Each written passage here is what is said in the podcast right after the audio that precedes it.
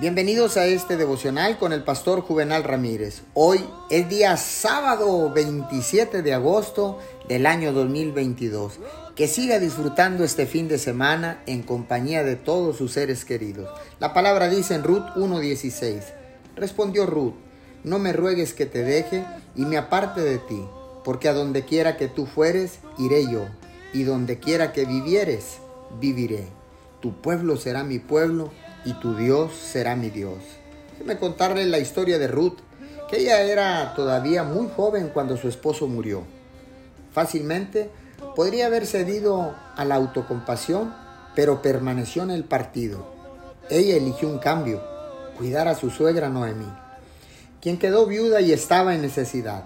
Un día Ruth estaba trabajando en el campo y se encontró con vos, el propietario de todos los campos de esa zona. Se enamoraron se casaron y se convirtieron en nada más y nada menos que los bisabuelos del rey David, uno de los hombres más grandes que haya vivido jamás.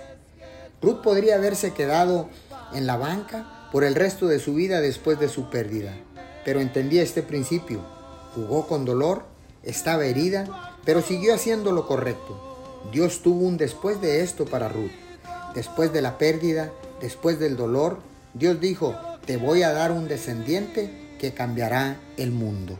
Señor, gracias porque ahora sé que mis próximas generaciones, que nuestras próximas generaciones podrían ser usadas por ti para cambiar y transformar al mundo. Señor, declaramos que somos un solo pueblo y que tú eres nuestro Dios. En el nombre de Jesús. Amén y amén.